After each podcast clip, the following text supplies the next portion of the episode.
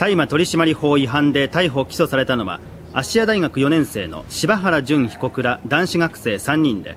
他にも昨日までに卒業生と大学院生の男2人が逮捕されています。